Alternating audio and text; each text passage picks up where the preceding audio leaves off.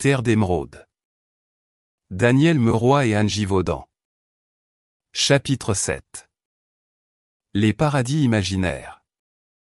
Nous venons de conduire le lecteur dans un des royaumes peu élevés de l'âme. Cette expérience, répétons-le, que nous avons vécue au même titre que toutes les autres, aura peut-être jeté un trouble chez certains.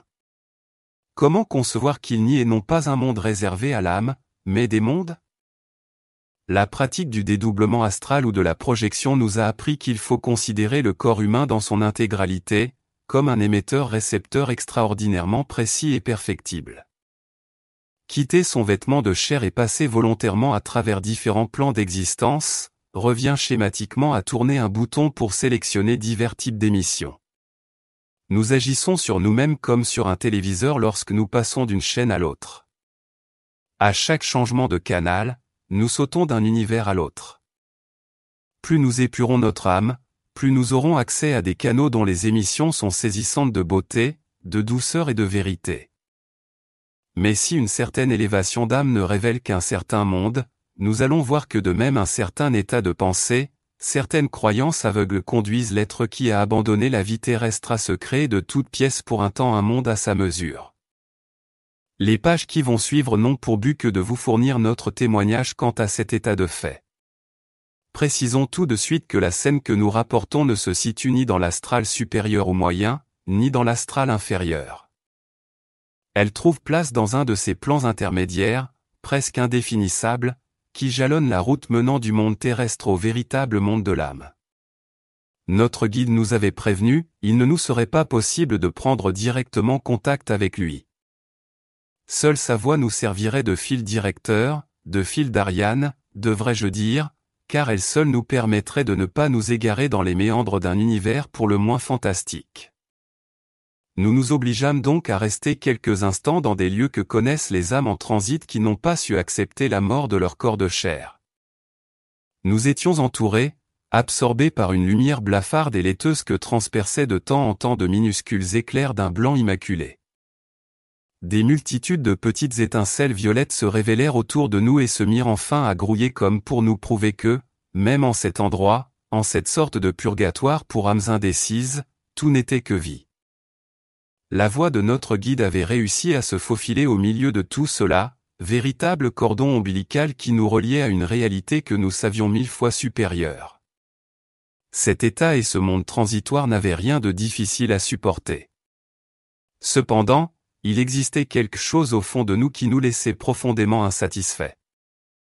Ce quelque chose devait être cette vibration imperceptible qui guide les corps astraux vers leur véritable demeure, le terme du voyage. Il nous appartenait pourtant, ce jour-là, de ne pas chercher à nous projeter hors de ce lieu de passage. Nous comprîmes mieux que jamais que l'âme, dans son ascension procède par relais lumineux.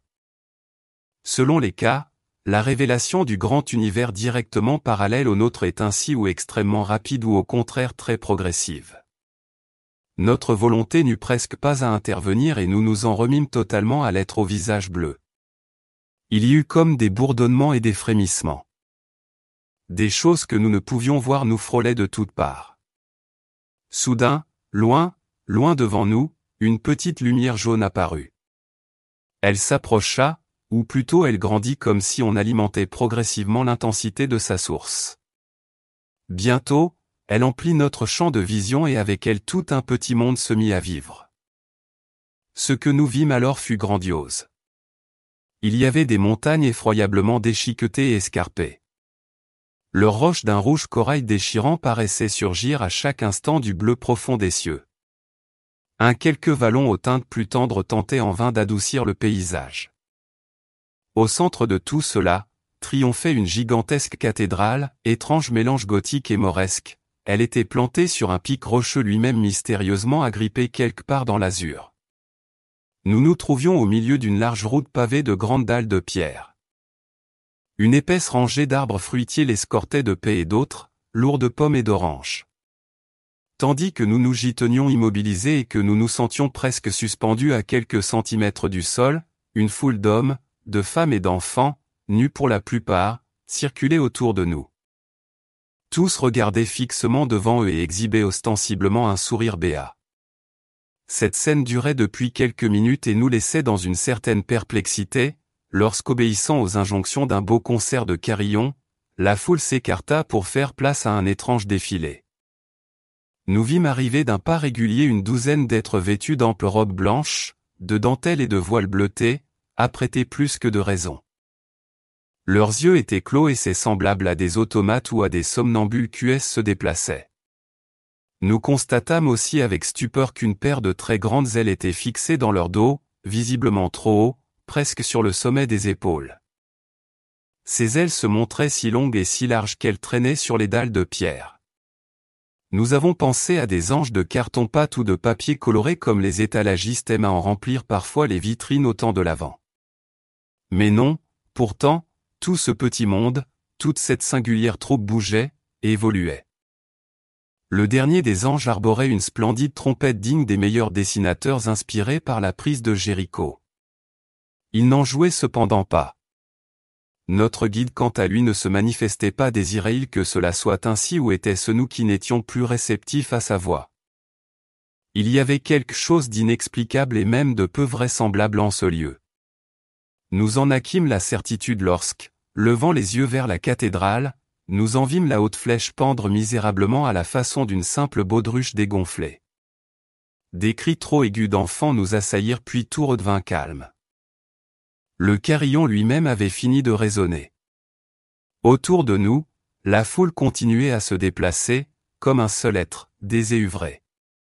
Une sorte de balançoire était installée sous un grand arbre et des bambins tentaient en vain de l'utiliser. Malgré leurs efforts, ils ne parvenaient pas à la faire bouger de plus d'une dizaine de centimètres. Ce qui aurait pu être une belle image d'Épinal était gâché par une terrible force d'inertie. Nous ne savions que penser, excepté que nous devions être les jouets d'un rêve ou d'une hallucination. Nous en étions venus à cette conclusion lorsque la voix de notre guide fit irruption en nous, plus que jamais pénétrante. Elle était amusée comme celle de quelqu'un qui se réjouit d'avoir joué un bon tour. Nous étions rassurés et en même temps nous nous sentîmes extirpés du monde factice qui avait presque annihilé toute notre volonté. Non, ce n'est pas une plaisanterie, fit notre ami en s'efforçant de maîtriser son amusement. Rien à voir non plus avec une hallucination. Le spectacle que vous venez de voir n'est autre que la matérialisation de la pensée d'un homme qui vient de mourir à la terre.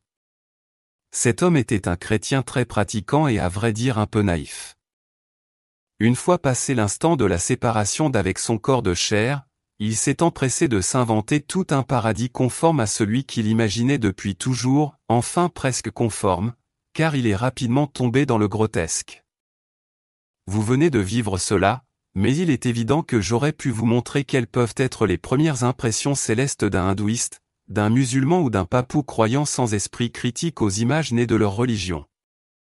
Comme vous le voyez, il est des mondes bien réels réservés aux corps astraux, mais il est aussi des corps astraux qui se créent momentanément des mondes. L'esprit humain est capable de construire par la seule force de la pensée des univers entiers. En termes plus compliqués, je dirais que ces univers sont des objectivations du moment. Je veux que vous compreniez bien et aussi que tu, ou plutôt vous fassiez comprendre que ce ne sont pas des visions mais des créations momentanées qui s'évanouissent ou se transforment selon la force vibratoire que le corps astral y consacre.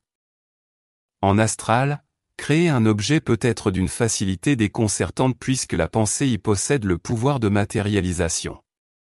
Cependant, la création de l'objet ne sera parfaite que si la pensée qui l'a fait naître a été suffisamment précise, c'est-à-dire si elle a englobé sa totale réalité.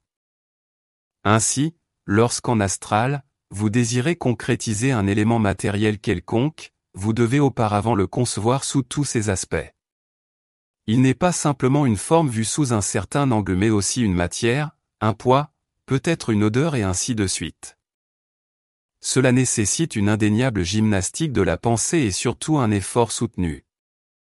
Voilà la raison des incohérences remarquées lors de la scène que vous venez de vivre. La volonté et la pensée de son auteur ne pouvaient être longtemps à la hauteur de la tâche, elles ont créé maladroitement ce qu'elles désiraient voir. Vous aurez sans doute du mal à faire admettre tout cela, mais peu importe car chaque chose vient toujours en son temps. Beaucoup de phénomènes dont les explications paraissent fantaisistes aux yeux des scientifiques de la Terre d'aujourd'hui seront regardés comme évidents dans un avenir plus proche qu'on ne l'imagine. Pour faire un grand pas en avant et atteindre le domaine des essences, la Terre a grand besoin d'authentiques chercheurs. Je regardais notre guide avec un peu d'inquiétude.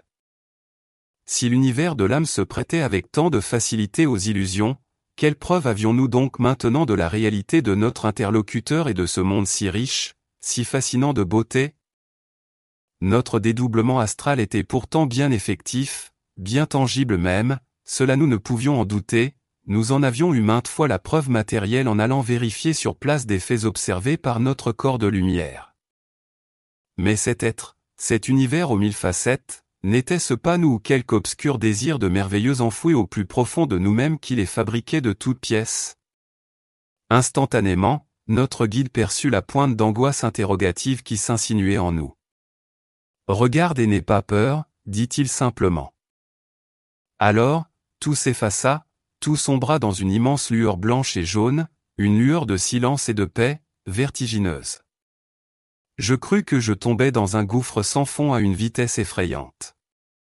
Point de peur pourtant, aucune inquiétude ne me tenaillait en cet instant.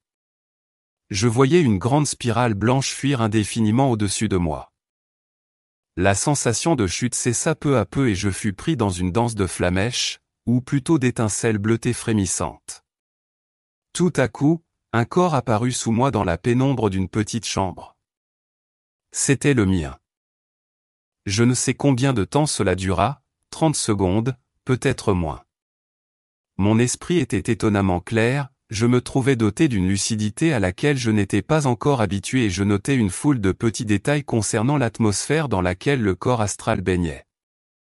Chacune des particules de lumière qui fourmillaient en elle m'apparaissait comme un être distinct vivant sa propre vie, parfaitement volontaire et indépendant, quoique lié aux autres. La voix de notre guide se présenta en mon cœur et jamais mieux qu'en cet instant je ne compris la simultanéité, le parallélisme des deux mondes, celui de la chair et celui de l'âme. Je me trouvais à leur frontière, relié d'un côté par une sorte de ruban d'argent et de l'autre par la voix de mon ami et un appel intérieur. Analyse lentement et précisément toutes les périodes de l'ascension qui te mènera vers moi. Mon corps de chair s'était estompé et j'étais pris dans une volute de lumière qui s'acheminait tranquillement vers l'infini. Notre guide commentait mon étrange voyage, m'aidant à comprendre le pourquoi et le comment du chemin parcouru. Attache-toi aux zébrures lumineuses qui fusent autour de toi. Elles te paraissent d'une blancheur immaculée, mais regarde comme elles vont évoluer à la fois en forme et en couleur dans peu de temps, elles seront pure matière et se figeront pour te laisser apparaître le lieu dans lequel je t'attends. Ne constates-tu pas comme leur farandole s'accélère à mesure de ta montée? Le monde de l'âme éclatait à nouveau devant moi. Notre ami était assis sur le sol, le visage légèrement penché vers l'avant, les paupières closes. Quant à moi, j'étais presque stupéfait de me trouver là, debout, les bras étroitement serrés le long du corps, le cou tendu vers je ne savais quel sommet. Je compris immédiatement la signification de la leçon que je venais de vivre cet extraordinaire aller-retour qu'il m'avait été possible d'exécuter avec rapidité me donnait la preuve de la réalité et du parallélisme des deux univers. Notre guide prit doucement la parole, peux-tu douter maintenant de notre réalité, de cet arbre, de ces fleurs? Peux-tu douter de ta faculté de penser, décuplée, centuplée Je ne sus que répondre et glisser un sourire sur mes lèvres.